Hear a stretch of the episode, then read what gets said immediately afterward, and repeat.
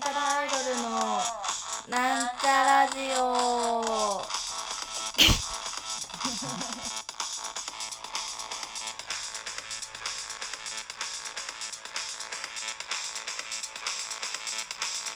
えー、おはようございます。なんちゃらアイドルなんちゃらアイドルです。えー、今日はおはるちゃんが喋っていきたいと思います。えー、っとですねあの質問箱というのをやってましてなんちゃらアイドルその質問箱でそのラジオに対してのラジオでの質問やリクエスト等をね、受けたまっているんですけれども、それにすごい久々に私宛てのやつが、ちょっと前にね、来てたみたいなので、それを読んでみたいと思いますね。はい。えー、ラジオネームななしさん。えー、野暮なことを聞いていると重々承知なのですが、大森聖子さんについての話をラジオで青春さんから聞いてみたいと思い質問しました。何でも構いません。ありがとうございます。えー、その大森聖子さんという人、えー、知らない人もいるかもしれないので、ちょっと説明します。えー、ウィキペディア。え大森聖子は日本の女性シンガーソングライター、自ら超歌手を名乗る、夫は凛としてしぐれのメンバーであるピエール中野。初期にはしばしば劇場派と形容された。2014年途中まで芸能事務所に所属せず、大手レコード会社とも契約せずに活動していた。活動期間は2006年からですね。そんな方、大森聖子さんという方がいらっしゃいまして、この人もなぜ来たかというのはですね、まあ私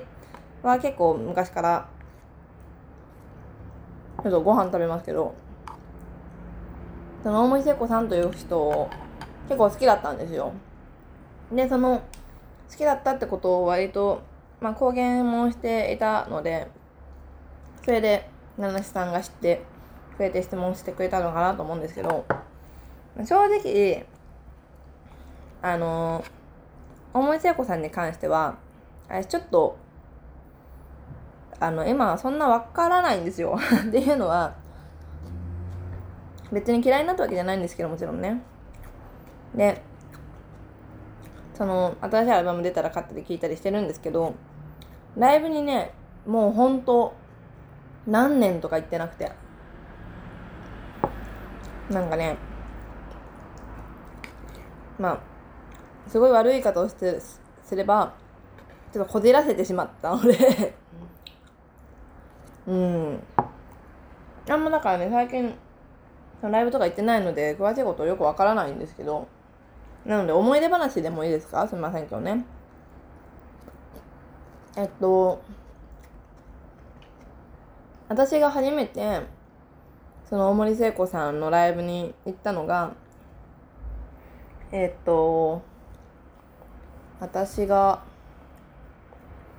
うん、高校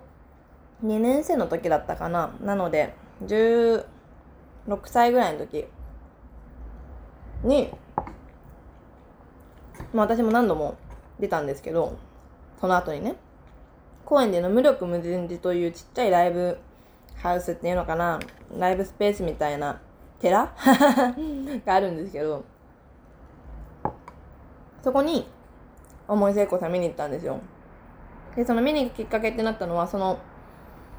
3月のライブを見に行ったんですけど、その、もう本当ライブ初めて見に行く1週間ぐらい前かなとかに、YouTube で見て、で、YouTube で見たのが、竹内ングっていう動画撮ってる人の、あの、月見る夜君を思うっていう、青山にライブハウスがあるんですけど、そこで、大森聖子さんが出てた時の、えっ、ー、と、音楽を捨てよう、そして音楽へっていう曲があって、で、その動画を YouTube で見たんですよ。何年前に、えっ、と、高校2年生だから、今、23歳だから、もう7年ぐらい前なのかな。の動画を見て、えらく私感動してしまってね、すごい良かったんですよ、その動画がね。で、これは見に行かなきゃいけないと思って。でも、その当時、ライブハウスなんて行ったことが、まあ、実は一回あったんだけど、中学生の時に、なんか渋谷のオーネストだかオーウエストだかなそこら辺のライブハウスに1回だけ行ったことがあってでそれはまあ結構でかいねライブでだったんだけどそれ以来もうほんとライブハウスとか行ってなくてでとその公園で無力無前で行って、まあ、正直ライブハウスでもないんですよ。もうほんと変な 変なって言ったらいけんけどもう本当に部屋部屋をにギュッと人と演者が詰め込まれてみたいなもう30人も入れないみたいな箱で。で私前情報とか全然ないしさもちろんそんな知らないし。でもちろん私なんちゃらイルでもないですよ。でで平日だったから高校が終わってその足で公園まで行ってでその無力無前で上がってでもう腐ってるソファーにさ座って。でもその当時もおも聖子さんのファン結構いて結構いてって言ってもまあ10人とかだけどね。10人15人だけど。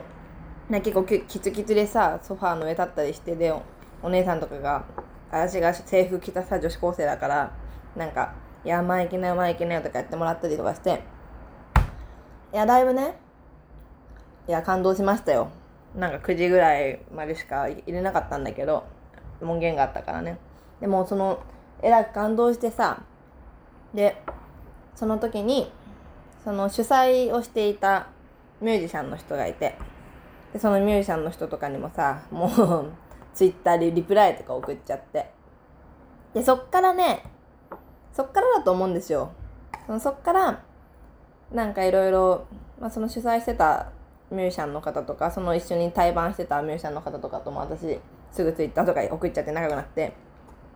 でじゃあまたその人のライブも見に行きますねとか言ってまた高円寺の方遊び行ったりとかしてさ。でそんでなんかそこから私ちょっとずれたんだけど アングラ文化を知ったんですよその思い聖子さんの影響で。でそれねマゼルナ危険さんだったりとかなんかそこら辺のアングラの人たちを知ってじゃあその人たちを見に行ってみようっていうので新宿ジャムに行ったのがなんちゃらアイルに入るきっかけだったんですけどなんかもう完全につながってるんですよ大森聖子さんとは。がお好きになってなんちゃらアイルに入るっていうきっかけになったまあまあそれはどうでもいいね。で大森聖子さんはねすごい好きだったんですよ。好きだったって言うとあれだけど、まあ、今はちょっとわからんからあれだけど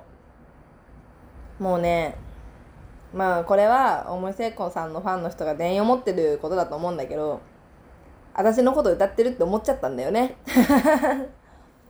恥ずかしい話ですけど。うん。私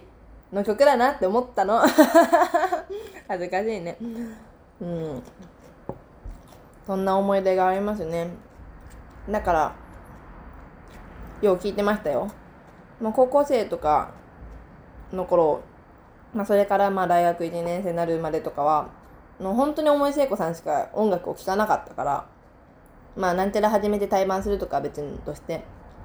自分でこうイヤホンでとか家で音楽聴きましょうってなった時に大森聖子さん以外一切聴かなくてだからもう流行りとか全然ついていけなくなっちゃって。大森聖子さんだけを歌歌っててね聞いてましたねほんと3年ぐらい。うーん、好きだったな。好きでした。とってもね。そんな感じです。だからちょっとこじらしちゃって最近はよくわからないし、あとまあライブ行けてないし、あとね、これも思い聖子さん好きな人みんなに言えることだと思うんですけど、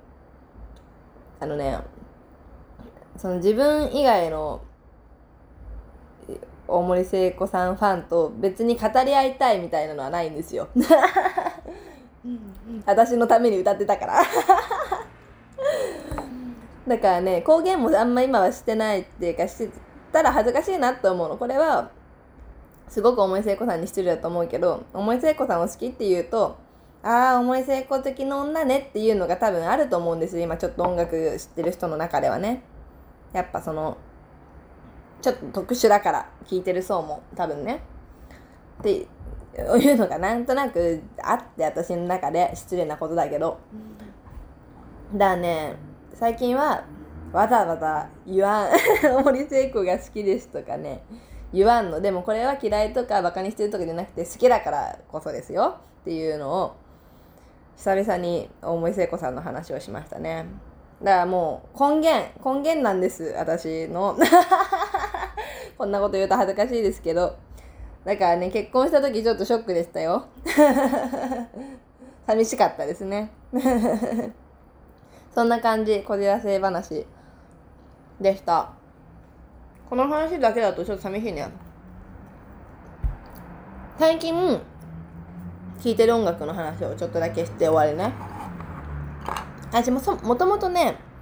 多分そのおせこさんもそうだけどあと昔から好きなあとこの前ねあの自分の企画に呼んだ僕号ちゃんとかもそうだけど女の子が一人で歌ってるのが多分好きなのよ。弾き語りとかね。こんなんか多分それが結構好きで。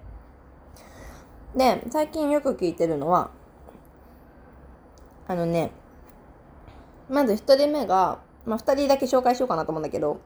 1人目が柴田聡子さんっていうまあなんちゃらアイドルでもうほんとたまーにね行き過ぎた友達っていう曲をカバーしてるんだけどその人 の曲を最近ねすごいよく聴いてて。でまあこれもちょっと話したことあるんだけどその中でもねおすすめの曲がえっとうわ Spotify で流しちゃったらよくないからちょっと音量を消し消そう「涙」っていう曲があってね。それがねすごい歌詞がいいんですよ俊敏ですの。よ いや良いから聞いてね。あとはもう一人。まあこの人もね結構有名な人だと思うんだけど金子綾乃さんっていう女性の方で。そうね。そのこの人も結構声が特徴特徴的なんだけどちょっとなんかうんとなんていうの？女性かなななんていうの？中中性的っていうの？中性的な声でちょっと特徴のある声なんだけど。うん。この人の曲はね何が好きかな？うーん。あの途中で切れちゃった。ごめんなさい。えっと金子屋さんのおすすめの曲の話でしたね。えっと一つ目が ごめんあのね今ラジオ撮ってて Spotify で曲を聴いて確認しようと思ったら、それは音声レコーダー途切れるわってことにね、気づいて。ごめんなさい、切れちゃった。一つ目は、ロマンス宣言っていう 歌がおすすめでした。あと、もう一つ言ったんですけど、もう一つ祝日っていう歌があって、で、その祝日って歌はね、結構、なんか可愛らしい感じの歌で、この曲はね、なんか、私ちょっとピアノとかで練習して弾き語りカバーできたら、かっこいいなってね、ずっと思ってるんですよね。そうやってね、なんかやっぱ自分が音楽やってるじゃないですか、今。そうなると、やっぱね、純粋に楽しんで聴けてなかったなと思って音楽を。なんか気にしちゃってたから。自分と比べちゃうとかね。なんか、そんでへこむとかさしてたんだけど、そういうんじゃなくて、普通に純粋に聴いてて楽しい気持ちが良い音楽を、多分、同じように歌っても、自分で歌っても楽しくて気持ちがいいと思うので、そういう感じで、比べるとかじゃなく、誰かに聴かせるとかではなく、ね、もう最初、わかんないけど、極論を言うと誰かに聴かせるとかでもなく、自分の自らのためにこう音楽をね聴いたり歌ったりしたい。って思った。急に。急にね。そんな感じでした。おはるちゃんのおすすめミュージックなどなどのラジオでした。それではここら辺でお別れの時間となりますので皆様も体調に気をつけて、えー、お元気になさってうください。ゲップでそれちゃった。じゃあね。